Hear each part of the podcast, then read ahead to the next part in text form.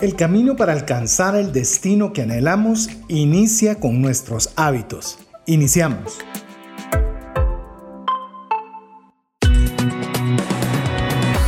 Nuestra mirada va más allá de los límites naturales. Nuestro objetivo, darte herramientas que puedan ayudarte a tomar decisiones financieras inteligentes. Somos trascendencia financiera.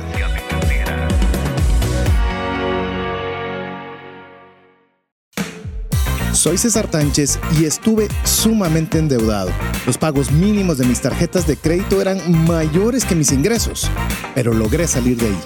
Soy Mario López Salguero y me encantaba jugar con el yoyo hasta que me pegué en la cabeza.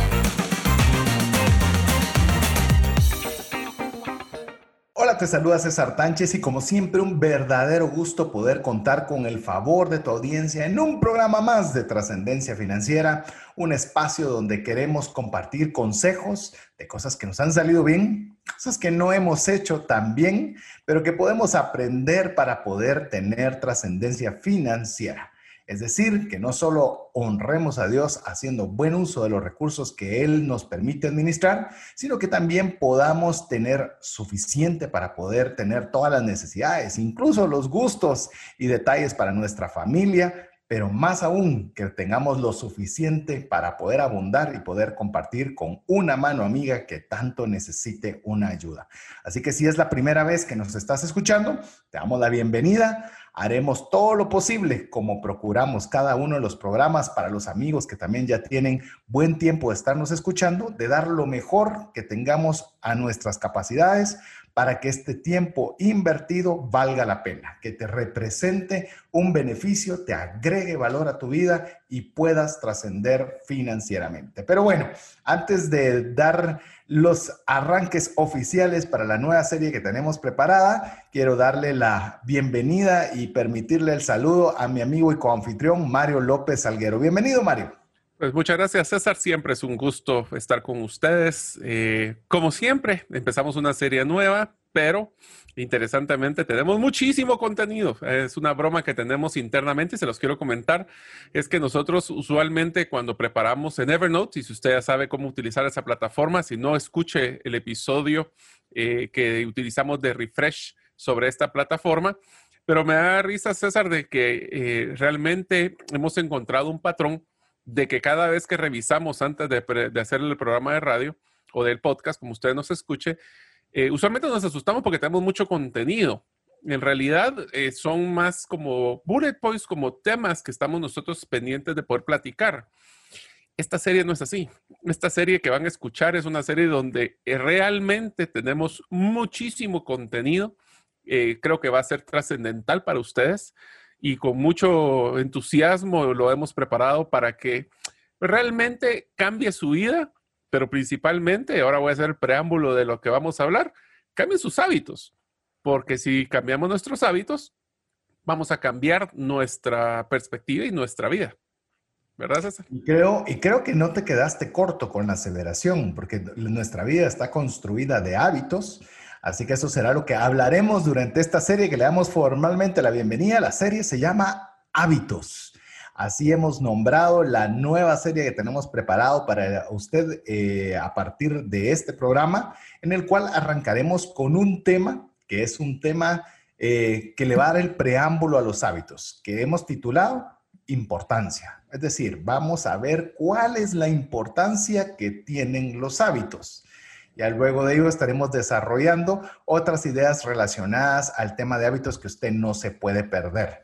Pero yo sé que muchos son parte de nuestra lista de difusión de WhatsApp y ya sabían cuál era la temática de hoy, porque tienen la primicia de saberlo, llegándoles un mensajito a su número de WhatsApp. Si usted también quiere recibirlo, la forma correcta es que usted nos escriba un mensaje de WhatsApp al más 502 59 19 05 42 Envíenos únicamente su nombre, eso es todo lo que necesitamos. Y número dos, que guarde ese número en su teléfono. Si usted no hace esto segundo, pues no va a recibir información de nuestra parte porque la plataforma no lo permite. No que no querramos hacerlo, sino que la plataforma no lo envía. La forma de cotejar de la plataforma de que usted quiere recibir los mensajes es si usted los guarda dentro de sus contactos. Como diría Mario, si usted quiere saber cómo funciona mejor a un WhatsApp, busque uno de los programas que desarrollamos específicamente, se llama WhatsApp Business, que le puede ir orientando más en esta área. Eh, como paréntesis, estábamos hablando antes del programa, César, sobre los diferentes eh, programas. Estamos allá a semanas. Bueno, realmente ya estamos en aniversario. Estamos, en, estamos en aniversario de, de cumplir un año de estar en las diferentes plataformas. Si se recuerdan, antes teníamos el gran lujo de poder eh, enviar nuestro mensaje a través de la radio y, y a través de iVox, que era la plataforma que se utilizaba de podcast pero hace un año exactamente ya logramos pasarnos a todas las plataformas, eh, como lo que es Spotify, está Google Podcast, Apple Podcast. Si usted tiene algún dispositivo que tenga Alexa de Amazon, puede decirle Alexa, por favor, eh, quiero escuchar trascendencia, el podcast de trascendencia financiera y se los va a colocar también. Y todo esto pues se realizó con mucho entusiasmo, un esfuerzo a nivel de tecnología y durante el tiempo que estábamos revisando, realmente, pues ustedes, los que nos escuchan, nos han retroalimentado de que el tema de blockchain, el tema de criptomonedas, era un tema que le llamaba mucho la atención. Eh, quiero decirles, usted dirá, la insistencia, sí, la data, es decir, los datos que tenemos del podcast nos dicen que de prácticamente entre los cinco podcasts más escuchados hace un año que hemos subido a las principales plataformas, los, en el top 5 están los tres programas que hicimos sobre criptomonedas, así que sabemos o podemos inferir de que es un tema de mucho interés, donde hay mucho desconocimiento y por lo tanto pues queremos seguir aportando de lo que vamos aprendiendo al momento. Así que los podcasts también, como lo mencionaba Mario, es una tarea laboriosa, no solo porque hay que pagar por plataformas, sino que hay que pagar por edición para que, para que la experiencia todavía sea más agradable pero cada vez nos damos cuenta que más amigos están disfrutándolo y lo están, están encontrando valor en ello. Por eso lo hacemos con gusto y con alegría. Así y que, realmente solo agradecerle a Jeff, que es el que nos está siempre dando el soporte de, de toda la edición, nos corta todos los errores, nos limita a que no nos pasemos de los regaña. Bueno, no tanto regaña, y es más, ahora ya no se puede, tanto tiempo lleva con nosotros que ya hasta nos predice si nos vamos a pasar o no de los eh, segmentos. Así que Jeff, ahí en, honor de los dos, muchísimas gracias siempre por el apoyo. Así es, el más famoso es soltero, por aquello de las, de las patogas, de las señoritas, por lo que sepan ahí, don Jeff ahí, no, no, no, siempre no quiere que digamos nada, pero ahí está también. Muchacho joven con computadora. Muchacho joven, bien portado, pilas. Ah, bueno, Mario, si no, seguimos conversando y no arrancamos con el tema que tenemos mucho contenido preparado para usted el día de hoy. Estamos en la serie eh, hábitos. Hábitos. Hoy vamos a ver lo que es la importancia de los hábitos. Queremos contarle también que hemos tomado un libro como base. Como usted se habrá dado cuenta, en los últimos programas y series estamos eh, tomando algunos contenidos como base, que realmente tienen un contenido sólido, un contenido bueno y nos hemos dado a la tarea de no solo poner nuestras ideas, sino complementarlo con personas expertas en el área. A veces lo tenemos presenciales, como fue en el caso del licenciado Francisco Chávez Bosque con la serie de documentos clave. Y hay veces que no tenemos la oportunidad de, de tener una persona de referencia, pues utilizamos buenos libros. Recuerde que si usted también quiere crecer con buenos libros, también generamos un espacio en Facebook que se llama Creciendo con Buenas Lecturas para podernos fomentar entre todos el hábito de leer. Incluso hemos tenido, ya llevamos, ¿cuántos, Mario? Llevamos tres personas, tres, autores de libros hasta el momento que invitamos uno por mes para que pueda participar y es una dinámica que queremos hacerla durante el resto del año, así que es otra razón por la cual usted sea parte de todo lo que tratamos de desarrollar para agregarle valor a su vida. Pero ya viste, nos ponemos a platicar y no arrancamos con el tema. Después ahí anda Jeff corriéndonos de que ya nos falta poco tiempo para, el para cada segmento. Pero bueno. Así es. Entonces, ¿qué tal si hablamos de hábitos? A ver, empecemos por lo básico. ¿Qué son los hábitos, Mario? Pues mira, los hábitos son rutinas, son comportamientos que realizamos regularmente y en algunos casos es una forma automática. Eh, nosotros hablábamos de que los hábitos son todas estas acciones que nosotros nos dictan. Existen hábitos muy buenos y hay, hay algunos hábitos que no son tan buenos. Y voy a darles un preámbulo de lo que va a ser el tercer episodio, donde vamos a hablar específicamente de hábitos relacionados a las finanzas personales y cómo los hábitos son los que nos llevan a la ruina o al éxito. Y lo más simpático es que los hábitos es algo que puede ser muy fácil de iniciar, pero difícil de continuar. De hecho, eh, ya que mencionaste cuál va a ser el tercer episodio, les vamos a decir a los amigos, vamos a hacerlo en tres episodios, lo que va a ser esta serie.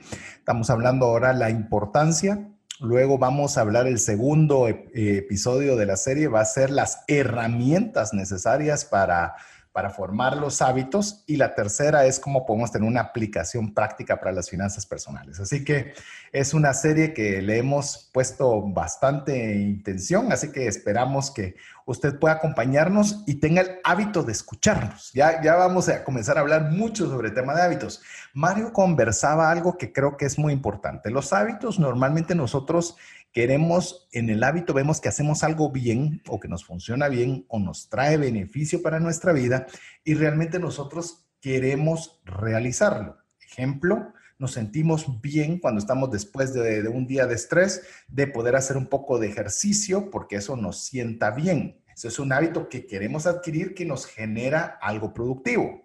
Pero también pueden haber hábitos que nosotros sabemos que nos ocasionan un daño.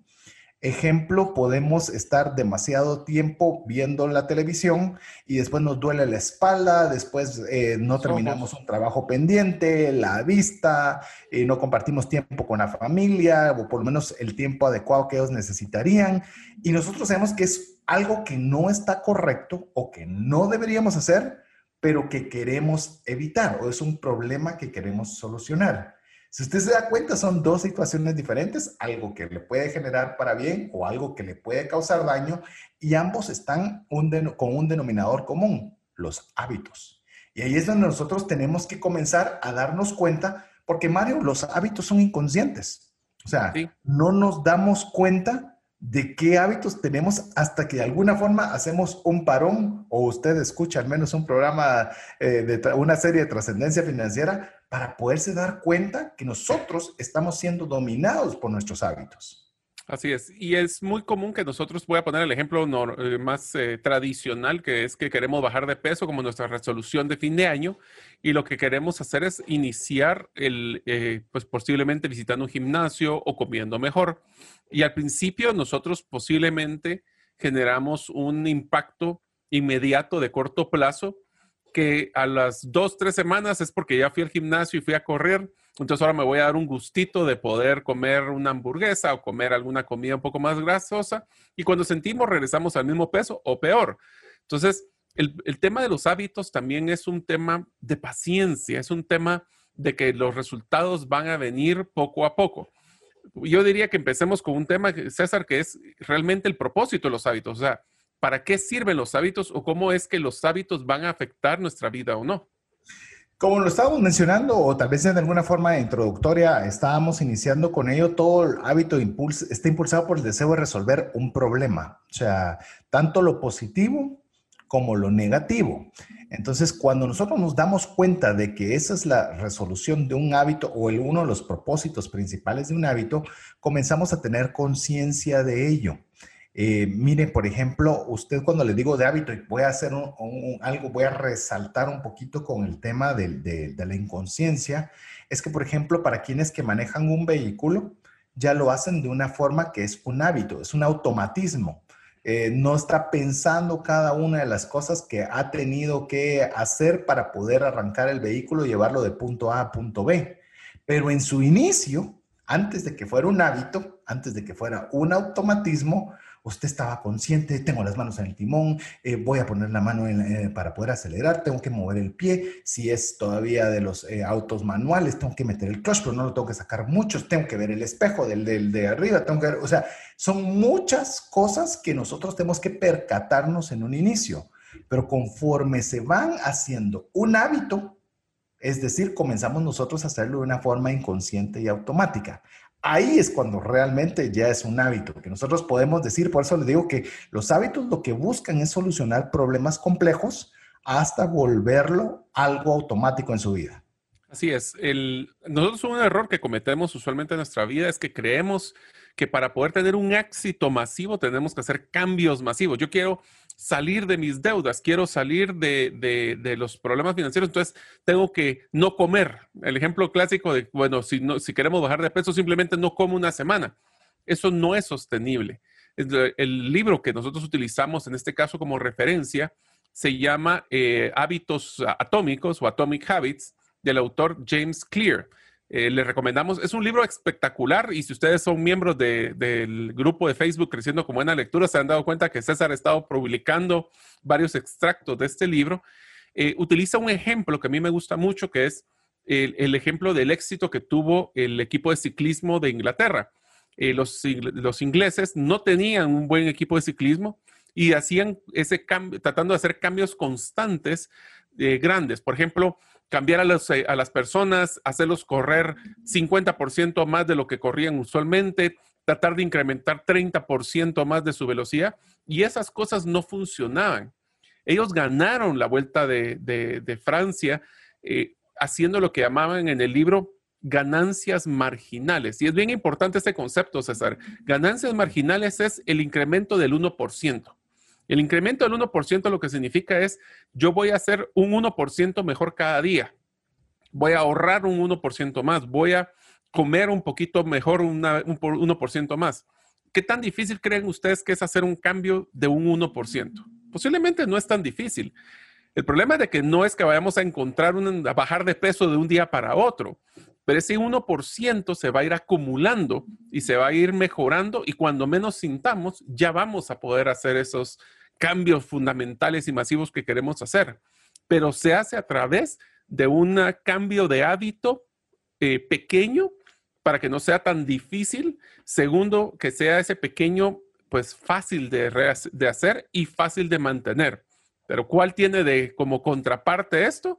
Que literalmente se nos va la paciencia, creemos que lo que estamos haciendo no ha dado resultados. El problema es que no es lineal, César, el problema es que es exponencial. ¿Qué quiere decir esto? Voy a pasar días, semanas o meses pensando que no está pasando nada, como es el ahorro, pero cuando menos sintamos va a ser un incremento totalmente exponencial porque ya no es un cambio, se vuelve un hábito. Y con lo que mencionabas del ejemplo de, obviamente este equipo de ciclismo, eh, era interesante porque lo que hizo este entrenador de ver un equipo que realmente era un equipo mediocre, a llevarlo a ser campeones, era, como bien decía Mario, no era echando a los entrenadores, echando a los eh, ciclistas, sino eran pequeñas cosas. Por ejemplo, el peso de los zapatos, el peso de los pedales, la forma de poner un brazo, la, el cómo estaba el casco, es decir, todos los factores viendo qué forma pequeñita podía yo hacer para mejorar cada uno de esos pequeños detalles. No eran detalles enormes, pero eran pequeños en muchas áreas. Y eso hizo obviamente, como bien lo decía Mario, que hubiera un, eh, una mejora exponencial. Yo quizás solo quiero añadir, recientemente tuve la oportunidad de escuchar una entrevista que le hizo Tim Ferris a Michael Phelps, que para mí Michael Phelps es el atleta más grande que ha, habido. Pueden haber obviamente diferencias de opinión, pero los récords olímpicos que destrozó, el número de medallas olímpicas que ganó en oro, la forma que lo ganó en un deporte de milésimas de segundo, hacerlo en tres Olimpiadas seguidas. Bueno, es un personaje que la verdad admiro mucho eh, en su etapa, principalmente en su etapa deportiva. Eh, y, contaba un poco una serie de estos detalles, unos detalles que, por ejemplo, cuando están nadando, dependiendo de la especialidad, necesitan tener cierta flexibilidad en el talón del pie que son cosas súper pequeñitas que realmente son casi imperceptibles para la mayoría, porque eso les permitía dar un, mejor movimiento de patada. Y decían cómo aprovechaban cada tiempo que estaban sentados para poder hacer estiramientos del tobillo para que en cada momento fuera un poquito más flexible, un poquito más flexible. Eh, dependiendo de la especialidad, algunos necesitan el talón más fuerte, otros lo necesitan más débil, y el que lo tenía más débil de caminar un poco más y el que lo tenía, lo necesitaba más débil de tratar de caminar lo menos posible para no tensar el talón. Es decir, usted dice, de verdad, pero tanta cosa. Sí, son pequeñas cositas. Pequeñas cositas que hacen enormes diferencias. Y en la natación se podía ver fácilmente porque es una carrera de, mil, de milésimas de segundo donde cada uno de estos detalles marginales realmente eh, llegaban a ser algo como bien lo mencionabas, esa mejora personal es como un interés compuesto. Algo ganado, le sumas un 1%, ya no es 1% sobre 100, sino 1% sobre 101, es 101 punto y algo. Ah, sí, pero es punto y algo. Sí, pero la próxima es 1% sobre 101 punto algo y eso se vuelve algo que realmente con el tiempo se vuelve extraordinario. Mira, yo te lo voy a poner así, César. Yo lo puedo dar fe que esto me ha pasado con la mejora después de lo todos ustedes escucharon. Tuve un accidente de motocicleta el año pasado y el poder mejorar y llegar al punto de poder empezar a caminar me ha llevado varios meses. Y al principio era muy frustrante, no podía ni mover la pierna, menos doblar la rodilla. Eh, y poco a poco es, bueno, hoy toca, como usualmente uno mide los, en el ángulo de cuánto uno puede doblar la rodilla, eh, literalmente era un grado más para el día de hoy. Ir poco a poco. Mi, mi terapeuta le decía de una forma muy simpática, es, tenemos que ser consistentes y pacientes para poder lograr resultados grandes, porque eh, al final del día yo sé, ya esta es la segunda vez que me toca por temas de cirugía de la rodilla y la verdad es que uno tiene que seguir pacientemente porque sabe que poco a poco, al principio no podíamos ni, no podía ni mover el pie, no podía mover la rodilla, ahora ya estoy empezando a caminar y ya estoy empezando, y mi meta pues será sin una carrera de 5 kilómetros a fin de, año y otra, primero Dios, lograr la media maratón, eh, una media maratón para el otro año. Yo ahorita apenas estoy empezando a caminar con, todavía con una muleta, pero ya tengo una visión. Eso sí, tengo que ser muy paciente para que ese hábito de hacer mis ejercicios, de ir avanzando poco a poco. Si yo hago rápido, trato de correr, ahorita salgo corriendo y me voy a golpear, esos son los incrementos marginales que uno tiene que tener claro. O sea, si yo quiero hacer muy rápido, sí, me voy a dañar la rodilla, pero si lo hago poco a poco, poco a poco voy llegando y ahora, pues primero Dios, de aquí a fin de año lograré correr mi primera cinco kilómetros. Así es, lo tengo yo anotado, se lo animo a usted también. Esta frase que le repitió, le voy a mencionar su nombre porque también es una persona que es oyente del programa, que es Velvet Arbizú que nos dice consistentes y pacientes. Y digo, nos dice porque yo también ya estuve en terapia con ella. Así que, es. así que es una frase que constantemente nos dice y creo que me gustaría que usted también se la lleve para usted, que seamos consistentes y pacientes de una forma marginal. Ya lo vamos a ir desarrollando. Mire, apenas estamos calentando motores. Recuerden que vamos a hablar de esto durante tres programas pero es bien importante percatarnos de la importancia de los hábitos. Así que antes de seguir con el tema que, estamos desarrollando hoy, la importancia de los hábitos, vamos a ir a importantes mensajes para usted. Así que le animamos a escribirnos. Recuerde de guardar ese número entre sus contactos, de lo contrario no lo podrá recibir porque así lo estipula la plataforma. Mientras usted nos escribe, lo dejamos con mensajes importantes para usted. Si deseas aprender a invertir en criptomonedas desde cero, te animo a llevar el curso realizando tu primera inversión en criptomonedas. Para más información, dirígete a herramientasprácticas.com. Hola, te saluda César Tánchez y deseo animarte a invertir en tu educación financiera. Te recomiendo adquirir el libro Más rápido y más lejos en sus finanzas, en el que obtendrás un mapa de 5 pasos para tener una vida abundante y feliz. Solicita el tuyo al 4236-0263 o si vives fuera de las fronteras de Guatemala, puedes adquirirlo en formato digital o físico por medio de Amazon. Decisiones financieras diligentes que honran a Dios y provean recursos para nuestras familias y prójimo.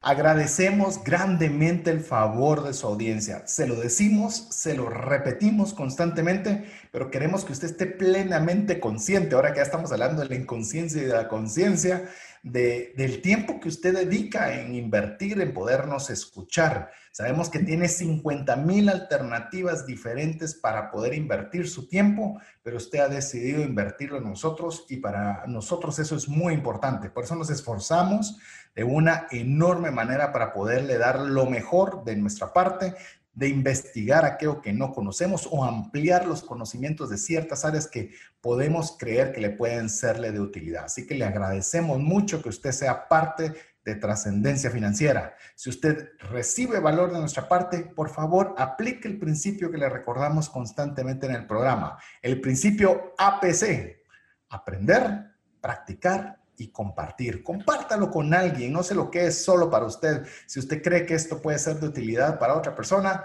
le animamos a que usted lo pueda también compartir. Es más, hágalo un hábito. haga un hábito, que no pase un mensaje que llegue de trascendencia financiera sin que usted lo envíe por lo menos a una persona. O sea, se une con nosotros hasta, hasta challenge, parece, Mario. Sí, parece como que fuera a ver que volvamos el hábito de compartir lo que nosotros aprendemos. Pueden postear en sus redes sociales qué es lo que más les ha llamado la atención de este episodio, si lo está escuchando en radio, si lo ha escuchado en podcast. Escribe una nota de, puede ser algo en video, puede ser eh, escrito la verdad es que lo que queremos es que más personas puedan sacarle provecho a este contenido que nosotros les sacamos. Es un hábito para nosotros darles el valor. Ahora ustedes hagan el hábito de compartirlo y cumplan el APC. Listos. Mientras usted nos escribe, vamos a continuar conversándole de la importancia de los hábitos. Ya hemos estado conversando cómo eh, nuestra vida funciona y camina a través de hábitos. Es decir, nosotros somos una serie de hábitos. Estaba leyendo que un porcentaje de lo que hacemos inconsciente está alrededor del 40 al 50% de lo que hacemos es inconsciente. Es decir, que ya lo hemos hecho un hábito parte de nuestra vida, el cual rige el 50% de nuestra vida. Es muchísimo.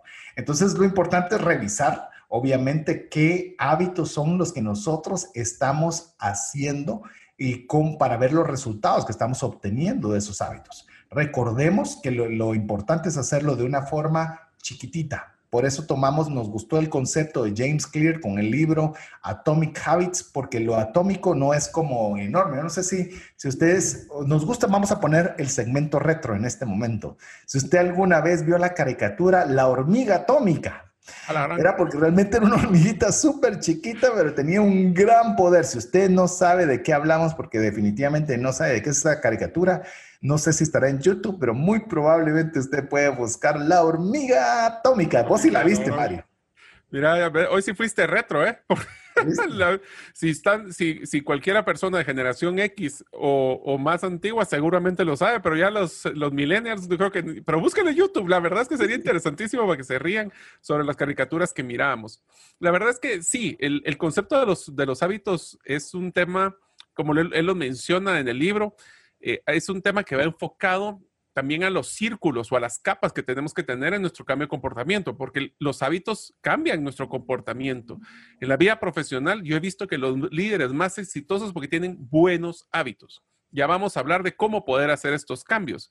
Pero una de las cosas que me gustó es que el libro especifica que hay tres capas. Está lo que queremos como resultado, como la, imagínense como que si fuera un coco, ¿verdad? La parte exterior es lo que son los resultados, la parte de interior, que es la carne, es el proceso, y la parte del centro o el agua del coco es la identidad. Entonces, aquí hay dos formas de poder ver cómo nosotros podemos cambiar ese comportamiento. Lo podemos hacer como la forma tradicional, quiero bajar de peso, que es el resultado, y para eso tengo que ir al gimnasio, el proceso, y después voy a volverme una persona sana, es de la identidad.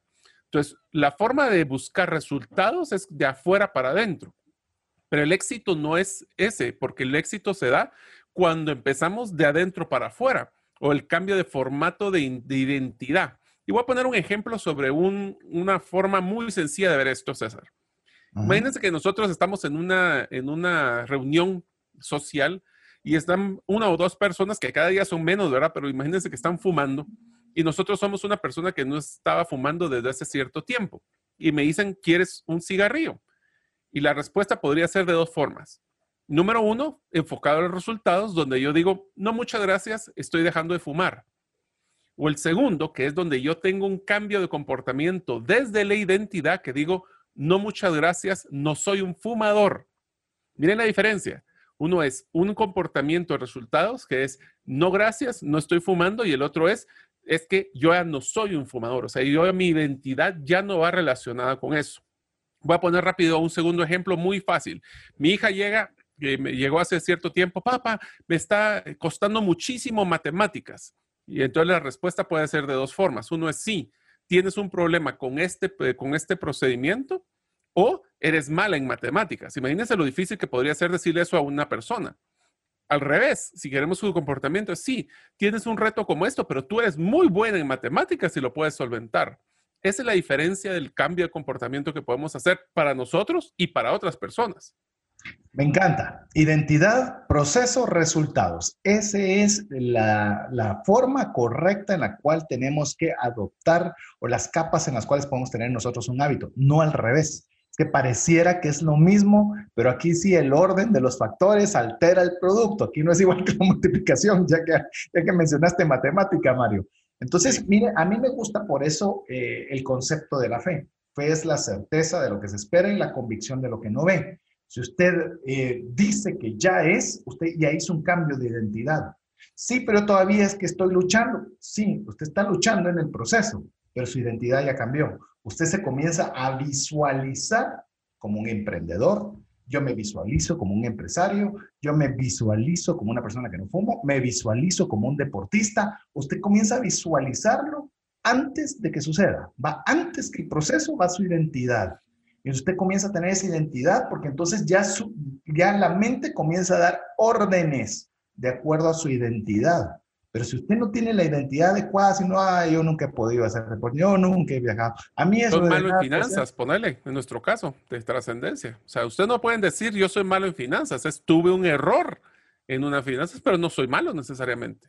Ese es el cambio de identidad que buscaríamos en un modelo como trascendencia. Sí, soy financieramente libre. Sí, está súper endeudado, sí, pero está en proceso.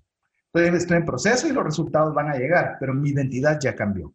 Entonces, sí es bien importante en el tema de los hábitos que arranquemos y de, recuerden, identidad, procesos, resultados. Esa es la forma correcta. Pero ahora hablemos un poco también, como le dijimos, tenemos bastante que queremos compartirle y por eso tiene que escuchar el podcast.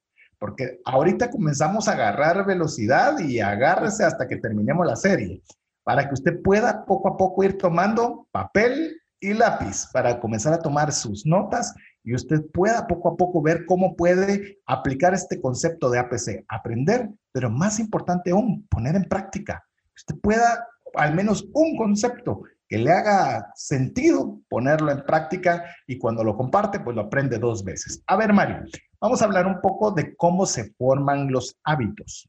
Esta formación de hábitos que ya vimos que son importantes, que prácticamente es, es la esencia de lo que somos, y que muchos de ellos los hacemos hasta un 50% automáticos y hay lo que se llama un ciclo de hábitos. Este ciclo de hábitos básicamente tiene dos fases, en la cual vamos a conversar de esas dos fases en las cuales está este ciclo. El primero es cuando hay un problema, es decir, hay algo que no está bien o algo que debemos solucionar. Y esto va a tener, Mario, dos fases. Una, que es una señal y un deseo. Describamos un poquito esta primera fase. Bueno, vamos a, y tal vez la forma más fácil de identificarlos es hacer usando un ejemplo. Por favor. Imaginemos nosotros que estamos, eh, queremos empezar a ser más productivos. Y si ustedes recordarán, eh, hablamos del tema de productividad también en otro podcast anterior, pero empecemos con que, ¿qué pasa cuando tengo yo una señal como cuando el celular que yo tengo usualmente cerca a mí manda un pequeño mensaje de que acaba de entrar un mensaje de texto. Puede ser un tema de tono, puede ser una vibración, puede ser una forma visual. Esa es el primer, la primera señal que sale a nuestro hábito. Ahora, ¿qué, ¿qué, es lo que genera ese, ese mensaje? Pues un deseo. ¿Qué es lo que quiero hacer? Quiero contestar, quiero abrir, quiero ver si fue un tema de una red social, si tal vez es un mensaje de WhatsApp de mi jefe. Entonces, solo ahí vimos un, a ver, una acción y una reacción de nuestra parte. Así es como yo lo manejaría. La señal es una acción de algo y el deseo es la reacción de cómo yo voy a actuar a la hora de recibir esa señal. Y lo que estás mencionando, Mario, es muy importante. Y amigo y amigo y amiga que nos escucha, ¿por qué es importante el tema del problema y esa señal y ese deseo? Es porque usted puede estar muy concentrado en un proyecto, pero esa pequeña vibración o ese pequeño sonido que usted le puso, inmediatamente le distrae, le cambia y usted quiere ver quién escribió, quién le dio like a un subposteado, eh, cómo le dio una alarma sobre algo que usted ha puesto y comienza literalmente, si se da cuenta, de una forma a reaccionar ante un problema. Pongámoslo un poco más dramático, suponiendo el ejemplo que mencionaba Mario con el tema del cigarrillo. Si usted el cigarrillo está buscando identidad, procesos, resultados, pero resulta que a usted ese, esa señal es el aroma.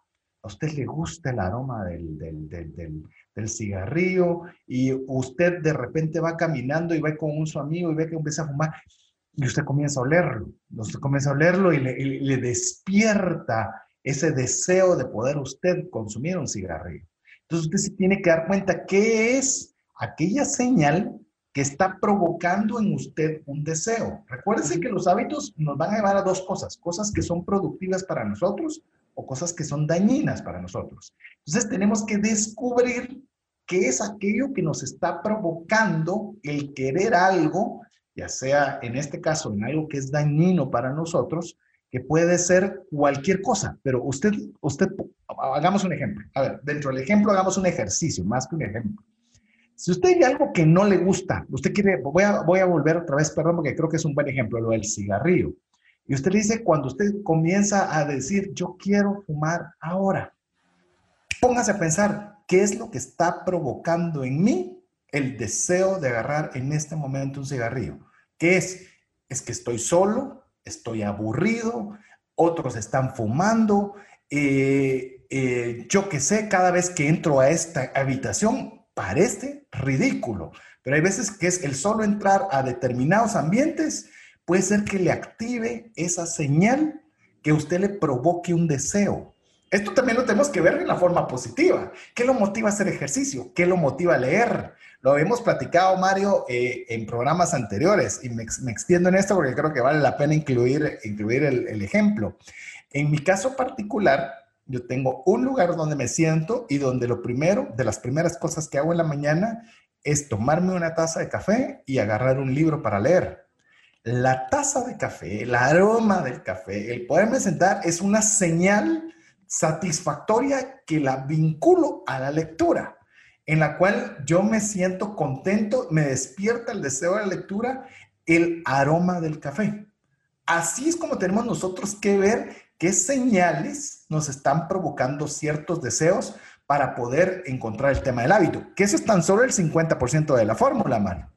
Así es, entonces es sumamente importante de que tenemos la parte de, los, de la generación del problema o de la, de, la reacción que estamos buscando y la segunda parte es la solución, donde ya buscamos dos eh, partes más, que es la respuesta y la recompensa. Entonces vamos a hacer el ejemplo del, del, teléfono y de ahí creo que vale la pena no solo que hablemos del cigarrillo, César, sino por ejemplo temas de en qué momento nosotros tomamos decisiones tal vez fuera del contexto de nuestro presupuesto, cuando a veces nos metemos en deudas que no deberíamos.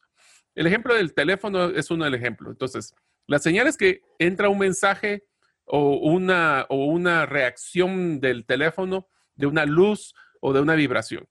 ¿Qué es lo que yo hago de deseo? Quiero recogerlo lo más pronto posible para ver qué es lo que pasa.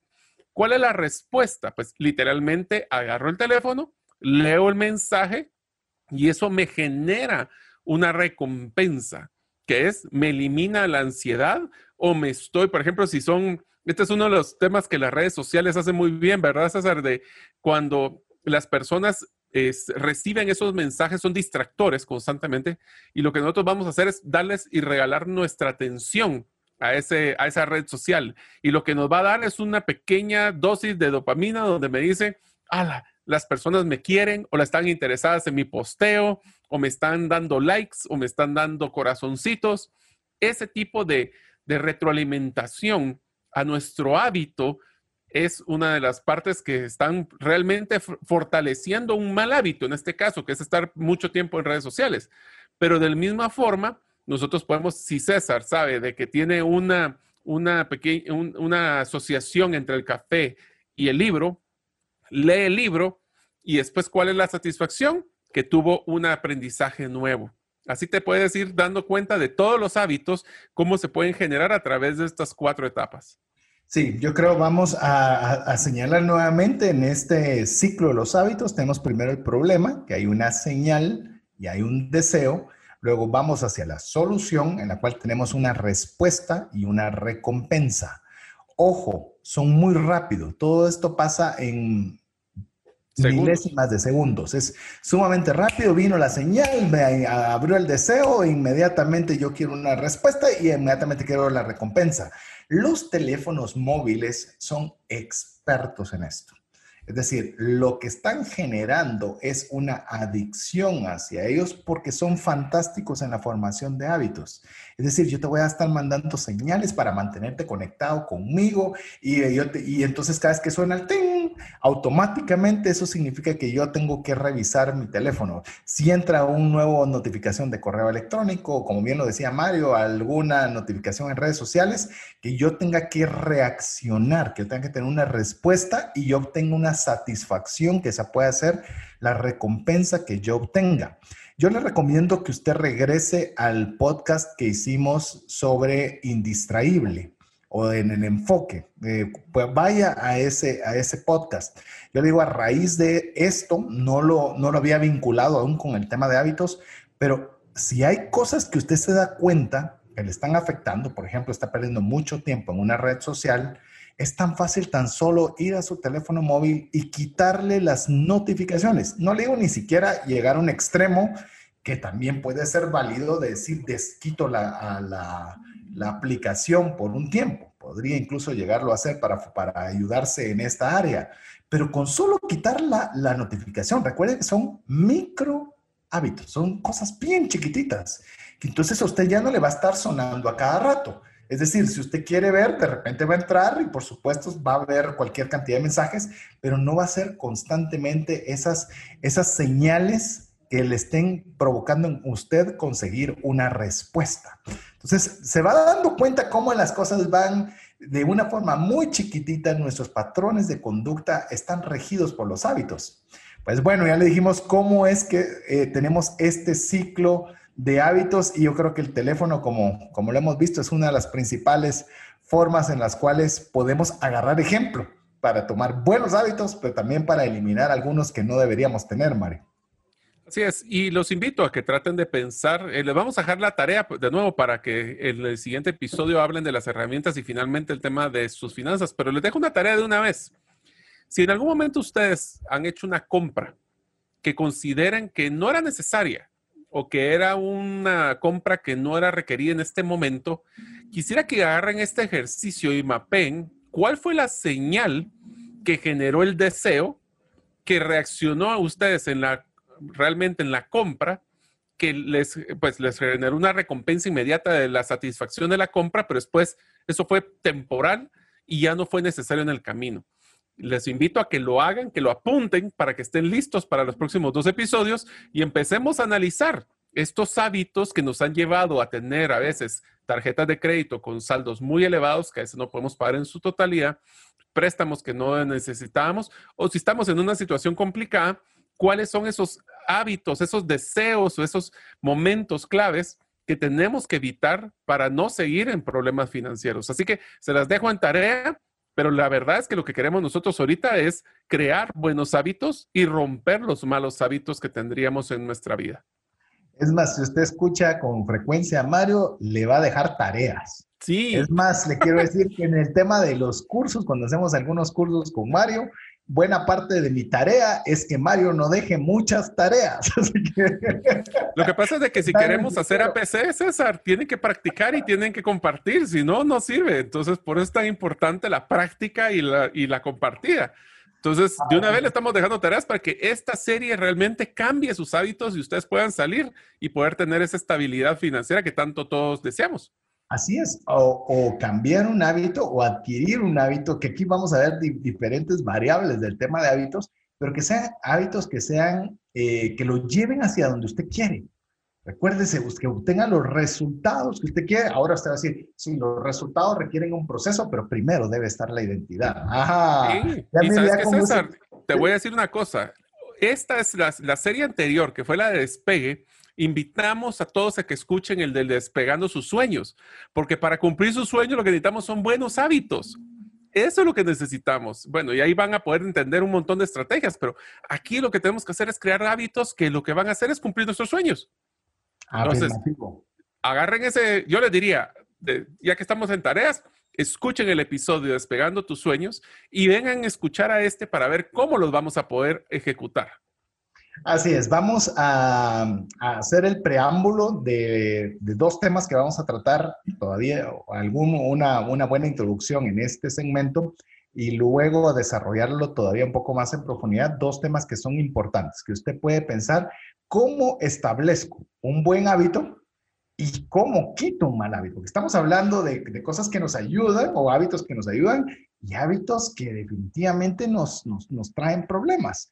Entonces vamos a darle algunas ideas para poder usted crear un buen hábito y también para poder romper malos hábitos. Así que, ¿qué te parece, Mario, si de una forma general vemos las cuatro, de acuerdo, estas cuatro leyes, llamémoslo así, eh, leyes que nos comparte James Clear, insisto, estamos tomando como su libro, como una base para poder desarrollar el tema, el libro de Atomic Habits de James Clear en el cual si, me, si describimos brevemente cuáles son estas cuatro leyes, Mario, así al regresar el próximo segmento las comenzamos a desarrollar. Perfecto. Entonces, las leyes de cómo crear buenos hábitos seguirán el mismo modelo de lo que hablamos anteriormente, donde hay una señal, un deseo, una respuesta y una recompensa. La primera ley es relacionada a las señales. Lo primero que tenemos que tener para crear un buen hábito es tener claro y obvio, y hay que hacerlo bastante obvio, cuáles son esas señales que nosotros deseamos poder identificar para crear esos buenos hábitos. La segunda parte es el deseo. Tiene que ser algo que sea un deseo que sea muy atractivo para que nosotros seamos consistentes. La tercera regla o ley que tiene que ser con respuesta, tiene que ser una respuesta fácil. Si nosotros hacemos respuestas muy complejas, se pierde ese empuje. Y finalmente la recompensa tiene que ser algo que de veras nos genere satisfacción. Si es algo que es más o menos, no va a generar eh, esa, esa atracción en hábitos que estamos buscando. Vamos a ir eh, desarrollando tal vez un ejemplo para poder ir viendo cómo podemos generar este hábito en base a esas cuatro leyes, reglas o ideas, como usted quiera llamarlo, de los que mencioné de una forma muy rápida, Mario. Pero realmente lo que queremos es que usted se haga cuestionamientos, que usted se pregunte, ¿cómo, por ejemplo, Mario mencionó que sea obvio? ¿Cómo puedo hacerlo obvio? Esa es la pregunta eh, que realmente puede hacerle cambiar dramáticamente su vida a través de un hábito. ¿Cómo hago esto obvio? ¿Cómo puedo hacerlo atractivo? ¿Cómo puedo hacerlo fácil? ¿Y cómo puedo hacer que sea satisfactorio? Esas son las cuatro preguntas claves para formar un buen hábito. Eh, ¿Te parece si arrancamos todavía con la primera, Mario? ¿Cómo lo hacemos obvio? A ver. Bueno, una de las cosas que tenemos que estar bien claros es que nosotros somos, habremos víctimas de la inercia de nuestros hábitos. ¿Esto qué quiere decir? Nosotros hacemos las cosas que hacemos porque se han creado hábitos. Si queremos crear un nuevo hábito, lo primero que tenemos que hacer es tomar una decisión consciente y emocional de que sea obvia esa primera respuesta. Voy a poner el ejemplo de César con su café lo primero que tiene que hacer es que es obvio que en la mañana lo primero que hace es tomarse su café, pero tiene que ser consciente de eso. Si un día sí lo hace, otro día no lo hace, pero no existe esa correlación, no va a empezar el buen hábito.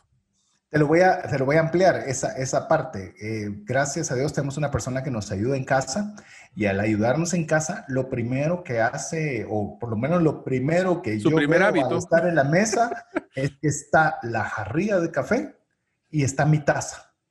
Y no digo están las tazas, está una taza, hasta una taza en particular, está la jarrilla y está el café.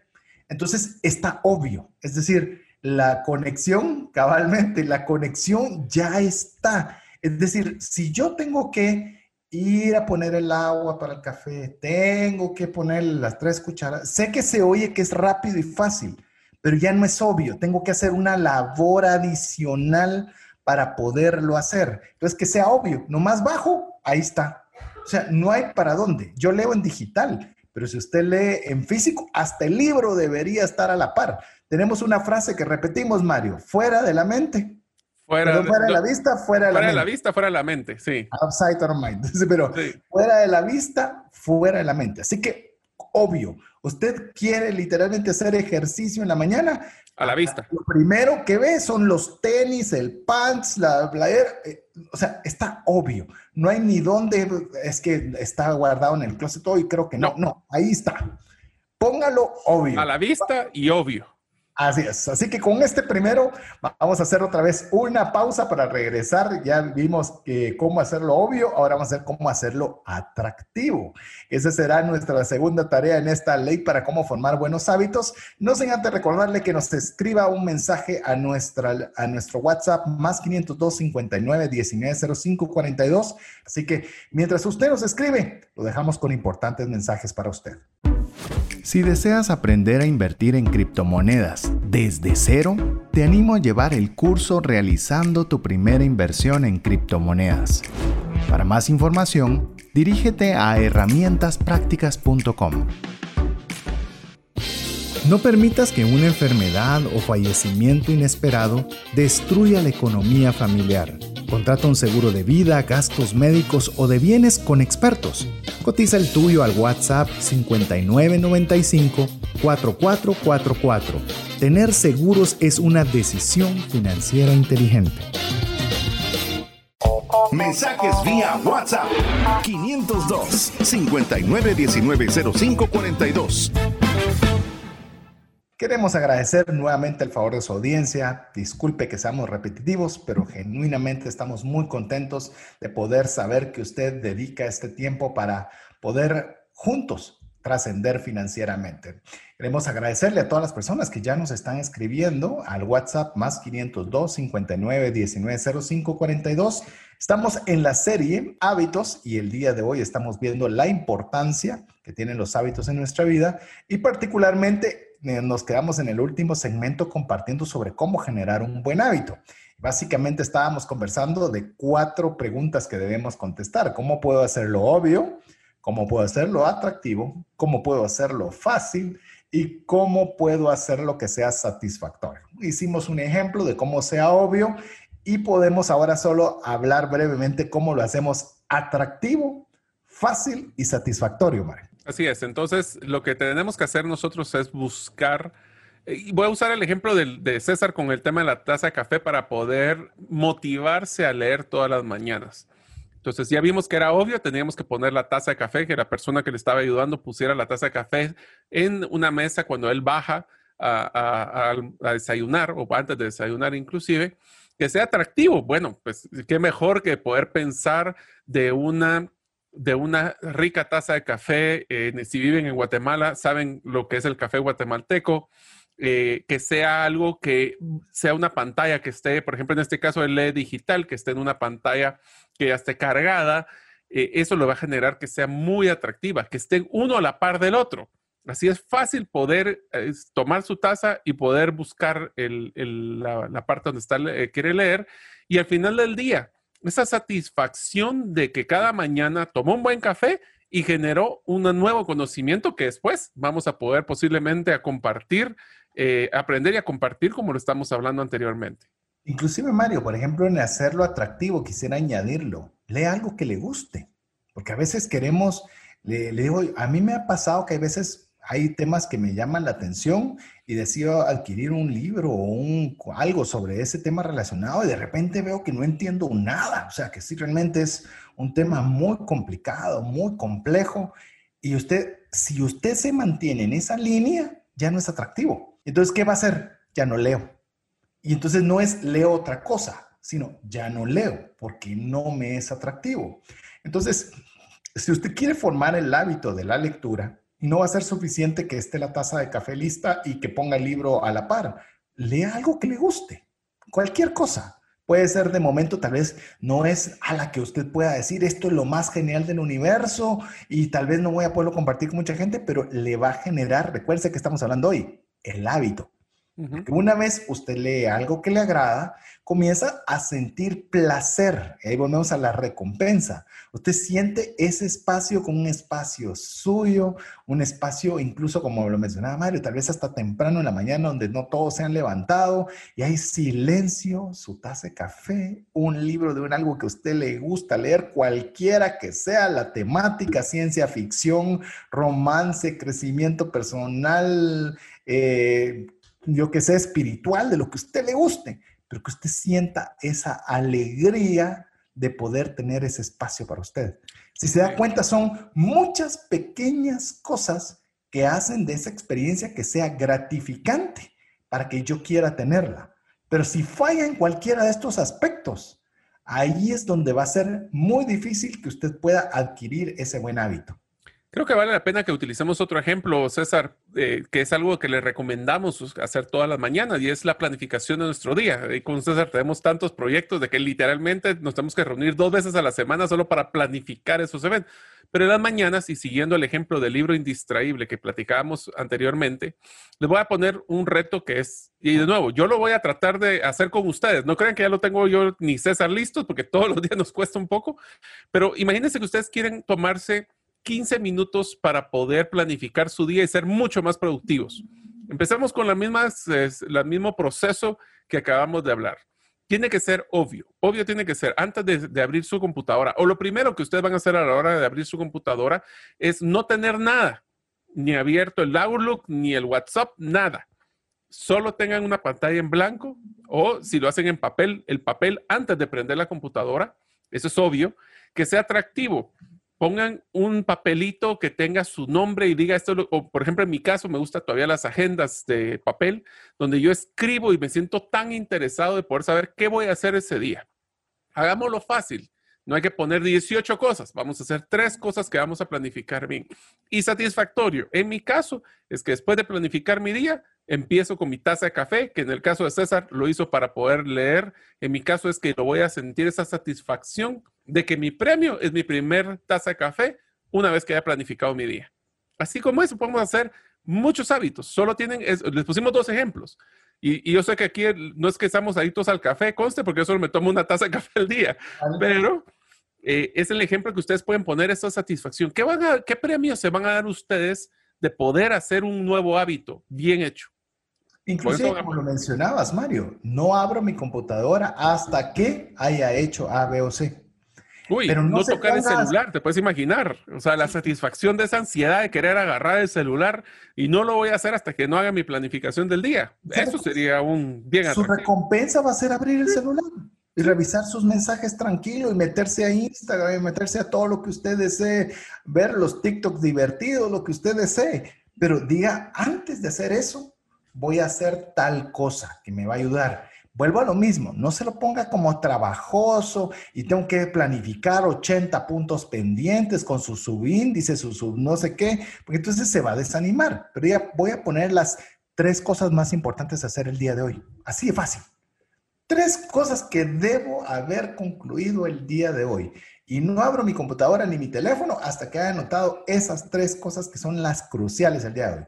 Mire, usted las hace hasta rápido porque quiere eh, buscar sus correos electrónicos, quiere meterse en redes sociales.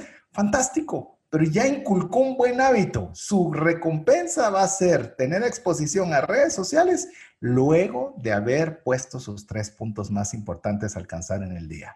Si se da cuenta, es fácil, pero tenemos que tenerlo consciente para poderlo ejecutar. Porque si no, Mario, hagámoslo ahora a la inversa, porque el principio funciona igual para hacer un buen hábito, que también puede ser cómo romper los malos hábitos bajo estas mismas cuatro leyes, reglas, sugerencias o ideas, como usted lo quiera decir. Así es, entonces les voy a mencionar y pues César, tal vez en tu caso, ayúdame con el ejemplo. Vamos a empezar con cuáles son las cuatro leyes, reglas que van amarradas al mismo proceso de lo que era la señal, el deseo, la respuesta y la recompensa para crear o romper, mejor dicho, en este caso, malos hábitos. Imagínense qué mal hábito ustedes tienen y les gustaría romperlos y ahorita que se los describa empiecen a pensar cuáles podrían ser esas, eh, esas aplicaciones en su vida. El número uno, cuando hablamos de lo que es la señal, lo que queremos hacer es que, al contrario de hacerlo obvio, cuando es un buen hábito, lo queremos hacer es invisible. Queremos de que sea no a la vista, no a la vista, no a la, no a la mente, como hablaba César. El segundo es... Vamos, vamos, vamos por partes, porque ahorita se me ocurrió y te lo puedo dar el mío. El mío es que yo tenía cada vez que sonaba en mi aparato, eh, o te aparece un cintillo, ¿verdad? Te han escrito tal mensaje, Juanito dice lo que sea, y rápido miras tu teléfono y ya obviamente indagas después y apachás. Yo quité los sentidos de mi pantalla principal. ¿Por qué? Porque no podía aguantarme la curiosidad de ir a ver el mensaje una vez me aparece en la pantalla principal. Pero si no lo veo, no sé qué llegó, tengo que ir y eso ya de alguna forma ya es invisible para mí. Sé que algo debe haber entrado y me entra la inquietud de entrar con cierta frecuencia, pero si no aparece en mi pantalla principal, no lo sé. Y al no saberlo, para mí es invisible. Bueno, yo en mi caso es que quité todos los anuncios o todos los, eh, los, los pop-ups que salen de las redes sociales. O sea, yo ingreso a redes sociales, las redes sociales no me hacen ingresar a mí. Pero bueno, ese fue un ejemplo de volverlo invisible en mi caso. Vamos el segundo. El segundo es, entonces, hagámoslo que no sea atractivo. Si era atractivo el primero, volvámoslo totalmente, eh, pues unattractive sería en inglés, pero sería poco atractivo el poder buscar eh, ese, que ese hábito realmente ya no se vuelva tan interesante para nosotros. ¿Cómo lo harías, César? A ver, vamos con un ejemplo con que sea poco atractivo. Voy a suponer que no le gusta hacer ejercicio y que le gusta ver televisión. Voy a hablar cualquier cosa. Entonces, obviamente hay que ver cómo rompemos el hábito. Ok, usted está tentado a aprender Netflix, Disney o cualquiera de todas las, los servicios de streaming que puedan haber. Y antes de hacerlo, ¿qué es lo que a usted no le gusta? Ejercicio. Ok, antes de hacerlo, entonces vaya a darle dos vueltas a la calle. Pues sí voy a poder ver mi Netflix, sí, pero voy a ir a hacerlo. Este viene y dice, ala, pero es que eso no me gusta y entonces para hacer eso mejor hago otra cosa porque no quiero hacer ejercicio. ¿no? Obviamente estoy tomando dos ejemplos muy polarizados, pero entonces ya no le es atractivo porque si no hace primero eso, no va a tener chance de poder ver algo que le agrada. Entonces ya le pone un incentivo, eh, no, le quita el incentivo a un mal hábito. A ver si siguiendo tu ejemplo, César, uno que es una forma de volverlo muy poco atractiva, pero es muy sencilla. No pongamos a la mano los controles remotos de la televisión o de los diferentes equipos. Pónganlos lejos. Entonces me tengo que parar para ir a cambiar el canal, me voy a tener que parar para prender la televisión o sea, hasta ese tipo de, poco atractivo, pero al final del día hasta la pesadez de tener que levantarme, aunque les cuento que nuestra generación, eso es lo que teníamos que hacer cada vez que queríamos cambiar el canal, pues ahora se, hagámoslo difícil. no escondamos, porque literalmente no tiene que esconder, pero pongamos en una forma que no esté fácil recoger los aparatos para prenderlos. Cabal, vos mencionabas ya el tercer punto. O sea, uno es que sea, eh, volvemos a lo mismo, que esté invisible que sea poco atractivo y el tercero que sea difícil, que requiera trabajo hacerlo. Primero, sí, que lo haga consciente, yo no quiero hacer eso. Exacto, que usted diga, si yo tengo que hacer eso, prefiero no hacerlo. es, es esa parte de dificultad, como lo mencionaba Mario, con los controles del televisor. Póngalos en la parte de enfrente. Entonces dice, irme a parar para hacer eso, prefiero mejor no hacerlo. Otra de las eh, situaciones que he visto, y este todavía, todavía no llego a este nivel, pero es muchas las sugerencias, incluso en el libro que bien han mencionado, Indistraíble, en el cual tengas los teléfonos fuera de tu habitación. Así te quitas la tentación de tener que revisar antes de acostarte, que sea lo primero que veas en la mañana y lo último antes de acostarte, pues bueno, se ponen fuera de la habitación. Cargador en el baño, cargador en tu oficina carga tu celular fuera de tu habitación, o sea, no lo tengas a mano. Que eso ya lo volvemos a difícil. Y ahora veamos el, el, cuarto, Mario, el que ya no sea satisfactorio, que no te produzca ningún deleite o es decir, no tengas una recompensa positiva sobre eso. Bueno, el ejemplo es, sigamos con el ejemplo de los celulares. Eh, ¿Qué es lo que significaría si yo dejo mi celular o quiero romper ese hábito de estar viendo o revisando mi celular en la, en, cuando ya estoy acostado? Bueno, me pongo a pensar realmente qué estoy sacrificando cuando estoy viendo ese celular. Estoy sacrificando el tiempo con mi familia, con mi esposa, eh, con mi esposo en el caso de las damas. Entonces, realmente yo quiero sacrificar ese tiempo, quisiera poder platicar a ver cómo nos fue durante el día. Entonces, al final del día, ese celular me está robando tiempo de calidad. Lo que estoy haciendo es dándole una importancia a lo que realmente es importante en mi vida, como las relaciones, y no al celular o a los mensajes de personas que tal vez no son mis amigos directos. Entonces, lo que hago es que le pongo prioridad a lo que sí es y le quito a ese hábito lo que es la prioridad o la satisfacción que me, brindaba al ver lo que me está costando el hacer ese hábito. Así es, así que si usted se da cuenta, estamos hablando de, cómo formar hábitos, buenos hábitos, y también cómo romper los malos hábitos, que básicamente es una inversión la que se está haciendo. Y no digo inversión de dinero, sino hacer las cosas contrarias de, para adquirir lo bueno y para quitar lo malo. Porque le repito rápidamente, si usted quiere adquirir un buen hábito, debe hacer que sea obvio, atractivo, fácil y satisfactorio.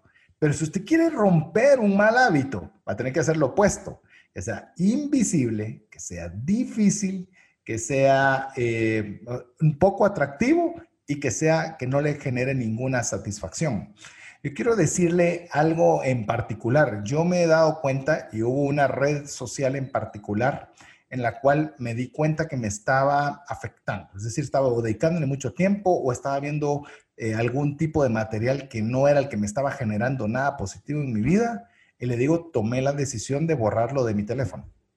O sea, porque si hay cosas que usted de veras considera, y recuerde que vimos que son las señales, ¿verdad? Si usted se da cuenta que en ciertos, ciertas cosas le generan estrés, le generan eh, algo que no es algo que usted quiere tener como parte de su identidad, sáquelo de su vista. Mire, yo le voy a decir que hemos conversado de cuatro puntos, pero eso de que no esté disponible de forma fácil es fundamental. Es decir, o al revés, si usted quiere hacer algo que sea productivo para su vida, hágalo que esté exageradamente fácil.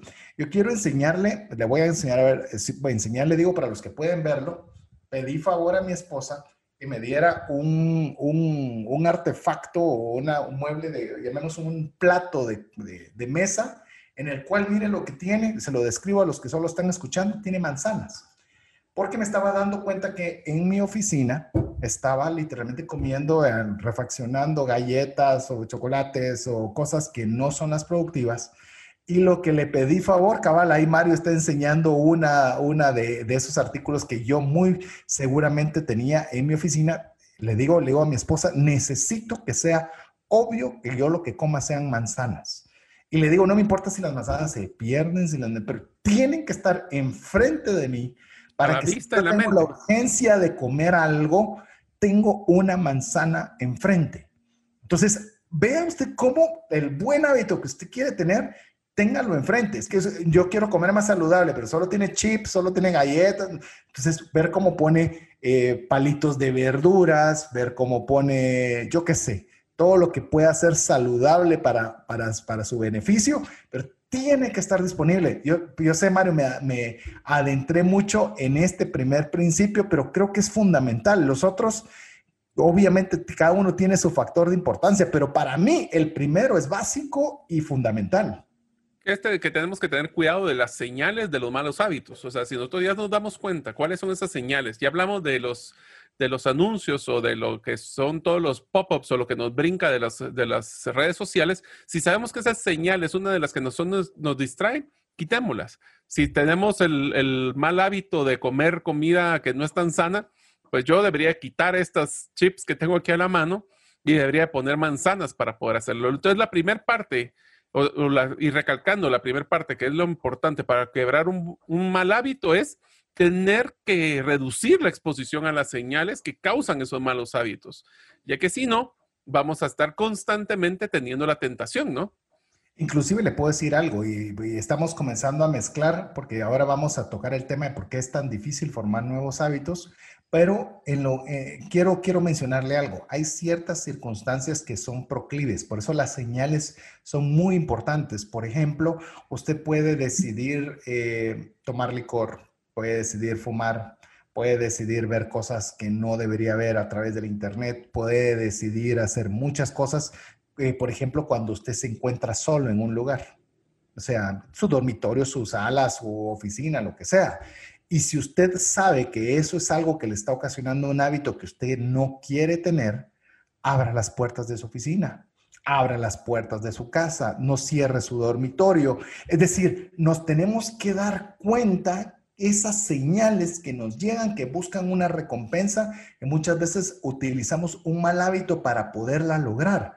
Y eso requiere, por lo menos, mientras es inconsciente, requiere de nosotros que le pongamos un alto grado de atención para poderlo hacer. Así que yo creo que le digo, le estamos dando, sé que herramientas es el próximo, el próximo programa, pero dándole la importancia que tienen los hábitos para las finanzas, por supuesto, que vamos a, cerrar con broche de oro con temas financieros, pero para que usted se dé cuenta que, por ejemplo, cuando dicen, es que yo no, yo no puedo llevar mi control de gastos, es que yo no puedo llevar un presupuesto, es que no tenemos los hábitos formados y no nos hemos dado cuenta que los hábitos son los que nos van a conducir a tener finanzas saludables o los hábitos van a ser los que nos van a retirar de tener hábitos saludables. Pero esto conlleva la pregunta que dejé enmarcada, Mario, ¿por qué es tan difícil formar nuevos hábitos? Pues diría de que una de las cosas que nos enseña el libro es de que antes de empezar a crear nuevos hábitos, tenemos que controlar los que tenemos actualmente. No puedo yo pretender tener una, un tema de ahorro, o veremos de lo de la comida, eh, no puedo yo bajar de peso si no controlo mis hábitos actuales de comida. El ejemplo de lo que mencionaba de las manzanas, eh, es, un, es, un, ejemplo donde nosotros podemos decir, sí quiero ser ahora comer sano y quiero ser ahora hasta vegetariano, si es que si fuera alguna de las opciones, cuando actualmente paso comiendo hamburguesas tres veces o cuatro veces a la semana. Entonces, antes de pensar en los hábitos nuevos, hay que empezar a pensar en los hábitos. Ahora, esto tiene que ser una decisión consciente, ¿verdad, César? No podemos dejarnos llevar por solo lo que, o sea, nosotros somos víctimas de la inercia de nuestros hábitos. Eso es algo que no dice el libro, pero se los digo de una vez ahorita. Nosotros, el no hacerlo inconsciente, eh, o sea, todo lo que es inconsciente nos va a dejar llevar. Por eso tenemos que volver conscientes. ¿Qué son esas señales de los malos hábitos o de los buenos hábitos que nosotros quisiéramos poder desarrollar? Pero actualmente, ¿cuáles son las señales de los hábitos que ya tengo? Sí, yo creo que en lo que estabas mencionando, quiero añadir, tal vez mencionar una frase que dijo el psicólogo Carl Jung, no sé si es Jung, pero Carl Jung decía, hasta que hagas consciente el inconsciente, este dirigirá tu vida y lo llamarás destino. Qué Imagínate. buena frase. A manera que nosotros decimos que es el destino, no, es el producto de las cosas que hacemos inconscientes y hasta que nos demos cuenta de que estamos haciendo inconsciente de forma consciente, pues obviamente nosotros tendremos un destino que nosotros mismos, o diciéndolo de una forma más concreta, que nuestros hábitos están realizando. Entonces, yo te diría una cosa, César, es, y es, yo creo que lo hemos escuchado, especialmente las personas que aspiran a poder mejorar, dicen es que las personas exitosas, fue, ese era su destino. Y las personas exitosas dicen, mi destino está mejor cada vez que trabajo más o le hago mejor esfuerzo. Entonces, ese es hacer el concepto inconsciente. Va, pero eso es hablar de los buenos hábitos. ¿Y cómo dejo yo los, los malos hábitos, César? Eh, básicamente yo creo que eh, cuando hablamos de buenos y de malos hábitos estamos jugando como, como con lo mismo, de alguna forma, porque a veces nosotros, como ya lo hemos estado mencionando, hacemos cosas de forma inconsciente sin darnos cuenta que lo provoca. Entonces, si nosotros realmente no prestamos atención, resulta que de repente nosotros comenzamos a tener, por ejemplo, voy a hablar la satisfacción de la persona que quiere fumar un cigarrillo porque quiere liberar ansiedad. Eso es lo que quiere, por lo menos con un cigarrillo. Estoy poniendo un ejemplo. Esa liberación de ansiedad, te podemos encontrar diferentes formas de poder lograrlo que puede ser a través del ejercicio, puede ser a través de la lectura, puede salir a través de llamar a un amigo y conversar sobre eh, X o Y tema para liberar la cabeza, un poquito de tensión y estrés. Es decir, cuando nosotros nos damos cuenta qué es lo que queremos, podemos buscar formas diferentes que consigan la misma recompensa o el mismo fin que nosotros estamos buscando. Ahora, para eso te das cuenta, César, que lo primero que tenemos que hacer es básicamente hacer un inventario de qué hábitos buenos y qué hábitos malos tengo, porque si no los tengo ni siquiera claros, a lo mejor creo que es un buen hábito estar, estar metido en redes sociales en vez de ser más productivo, por ejemplo, ¿no? Inclusive vos mencionabas algo que yo creo que esta es otra tarea que podemos dejar. Ya viste, no solo vos dejas tareas. ya se te pegó. Hagamos inventario de hábitos, pero y te lo digo, que yo sé que se le solo la palabra ya por sí te va a gustar, ingeniería inversa. Es decir, esto me gusta o esto no me gusta. Ok, esto no me gusta y qué es lo que lo está provocando. Y comenzamos a preguntar por qué es que me siento tenso, por qué es que hago esto que yo sé que no está bien, comerme una hamburguesa. Yo no sé, a mí particularmente me he dado cuenta cuando estoy ansioso, tengo mucha tensión, quiero comer algo, quiero comer azúcar, quiero comer eh, grasa, quiero comer eh, cosas y realmente no es el problema esos productos alimenticios, sino que es la recompensa que estoy buscando, que es bajar la ansiedad. Usted puede decidir orar, puede decidir leer un libro, puede decidir dar una vuelta, puede o sea, busque alternativas en base a ese inventario de hábitos. Pero tenemos que ser conscientes, es que ese es el punto importante, César. O sea, para poder cambiar hábitos, primero tengo que saber qué cosas son, qué, son hábitos, uno, que son inconscientes, y lo tengo que llevar a la conciencia, y segundo es definir si esto es algo bueno o malo. Entonces, la recomendación aquí es, si hay algo que a ustedes no les gusta en su vida, hagan el ejercicio de lo que hablábamos anteriormente. ¿Cuáles son esas señales? Primero, ¿qué es lo que nos está generando? Sigan, agarremos la versión inversa que platicamos anteriormente. O sea, ¿cuáles son esa respuesta que me está generando algo que no me gusta? ¿Cuál es el, o la recompensa que estamos teniendo para poder solventarlo? ¿Cuál es el deseo y cuál es esa señal? Es que tenemos que llevar y casi que escribirlo, porque si no, nos dejamos ir en lo inconsciente que acabamos de hablar anteriormente.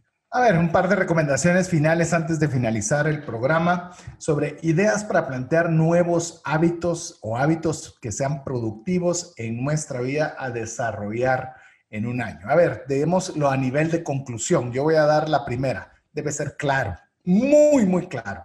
Ya mencionamos, no vamos a repetir todo lo que hemos mencionado previamente, pero si no es claro, es confuso. Y lo que es confuso no se hace. ¿Vos, Mario? El segundo es, puede ser, eh, si nosotros ya tenemos unos hábitos que identificamos que son buenos, podemos como cascadear nuevos comportamientos que van a fortalecer esos buenos hábitos. Ahora, eso es lo que llamamos una acumulación de buenos hábitos. Así como funciona para los buenos, puede ser que sea para los malos, ¿verdad? Dejo de comer o, o estoy comiendo mal, entonces empiezo con ansiedades o empieza a generarme otro tipo de comida. Así es como cascadea para arriba, cascadea para, para abajo. Al tener uno el mapa de, los, de ese, inventario de hábitos, en los buenos, pongámosle buenos encima. Así es, de hecho hubo una persona que habló sobre esa fórmula de acumulación de hábitos que es de apellido Fogg y decía, después de hacer X, haré Y. Mire, solo esa unión de cosas, bueno, por ejemplo, en el caso, en el caso mío, después de servirme una taza de café, leeré un libro. ¿Qué es, cómo va a hacer usted esa conjunción para hacer un hábito positivo en su vida? Pero bueno, Mario, como siempre, pasó el tiempo volando. Muchas gracias por estar con nosotros en este programa. Muchas gracias, César, y espero que ustedes empiecen a pensar en todos estos hábitos que ustedes quieren mejorar o quieren parar, porque en el próximo episodio les vamos a dar las herramientas para poder realmente exponenciar estos hábitos y que su vida y sus sueños se cumplan trascendiendo en, no solo financieramente, trascendiendo en su vida a través de buenos hábitos. Así es, así que en nombre de Mario López Salguero, mi estimado Jeff en los controles, su servidor César Tánchez, esperamos que el programa haya sido de ayuda y bendición. Recuerde siempre aprender, practicar y compartir. Mientras estamos nuevamente con usted, que Dios le bendiga. Por hoy, esto es todo. Esperamos contar con el favor de tu audiencia en un programa más de Trascendencia Financiera. Esta es una producción de iRadios Guatemala Centroamérica.